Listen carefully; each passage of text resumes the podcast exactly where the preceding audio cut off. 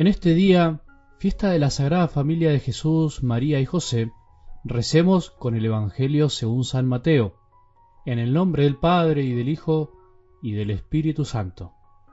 Después de la partida de los magos, el ángel del Señor se apareció en sueños a José y le dijo, Levántate, toma al niño y a su madre, huye a Egipto y permanece allí hasta que yo te avise, porque Herodes va a buscar al niño para matarlo. José se levantó, tomó de noche al niño y a su madre y se fue a Egipto. Allí permaneció hasta la muerte de Herodes, para que se cumpliera lo que el Señor había anunciado por medio del profeta. Desde Egipto llamé a mi hijo.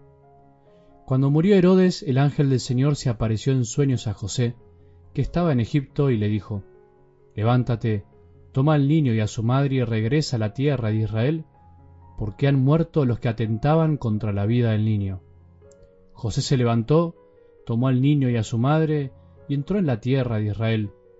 Pero al saber que Arquelao reinaba en Judea en lugar de su padre Herodes, tuvo miedo de ir allí y advertido en sueños, se retiró a la región de Galilea, donde se estableció en una ciudad llamada Nazaret.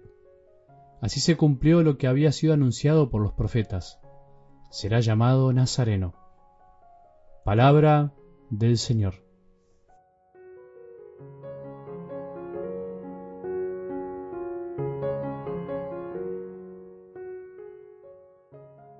Dentro de los festejos de la Navidad durante esta octava, celebramos esta linda fiesta de la Sagrada Familia de Jesús, María y José.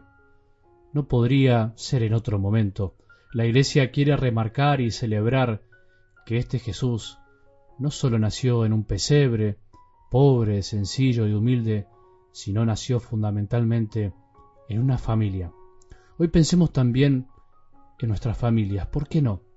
Aunque no nos convenzamos todavía del todo, nuestras familias también son sagradas, son un regalo de Dios.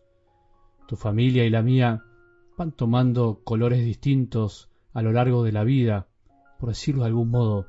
Tu familia es un regalo que muchas veces no terminamos de reconocer, nos acostumbramos.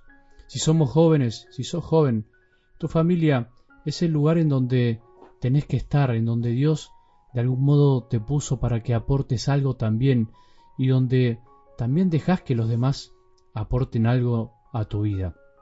Si sos joven y ya no vivís con tu familia, con los tuyos, no olvides que tu familia siempre será tu familia no creas que ya tenés todo resuelto y no las necesitas.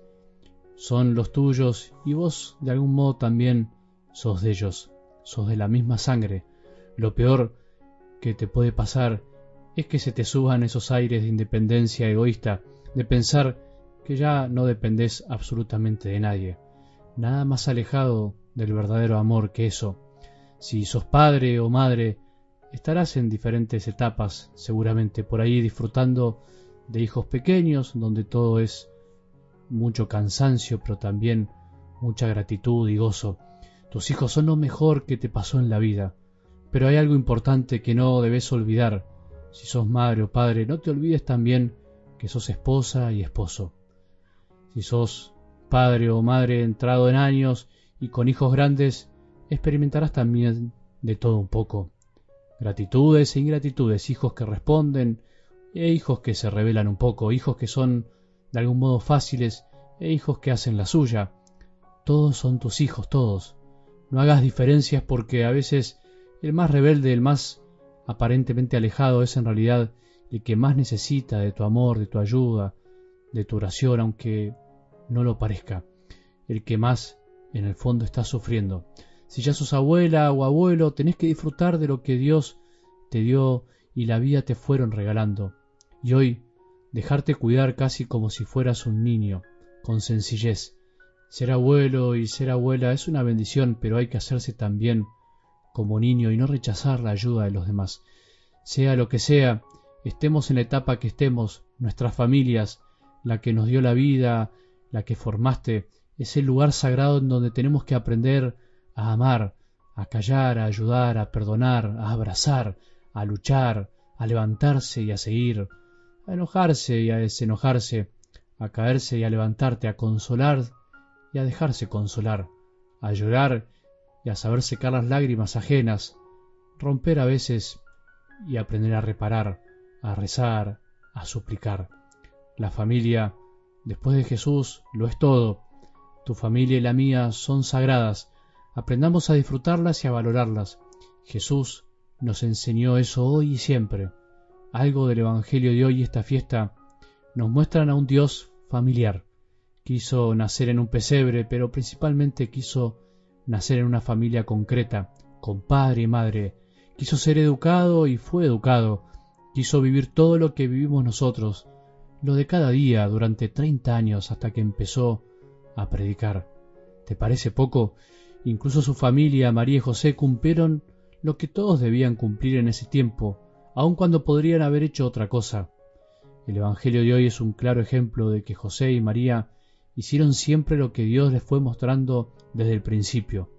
No se puede ser una verdadera familia cristiana si excluimos a Dios de su lugar principal, si dejamos que no sea el protagonista de nuestras vidas.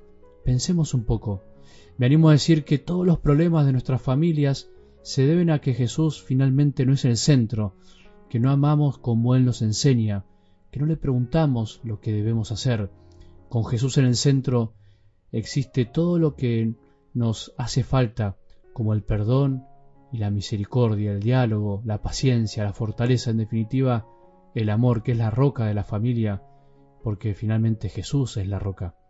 La vida de la Sagrada Familia no fue tan fácil como por ahí imaginamos.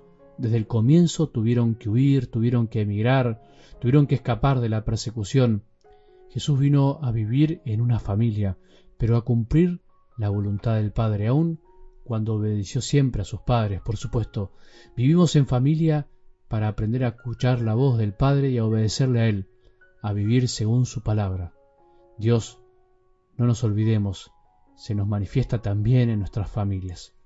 Que tengamos un buen día y que la bendición de Dios, que es Padre misericordioso, Hijo y Espíritu Santo, descienda sobre nuestros corazones y permanezca para siempre.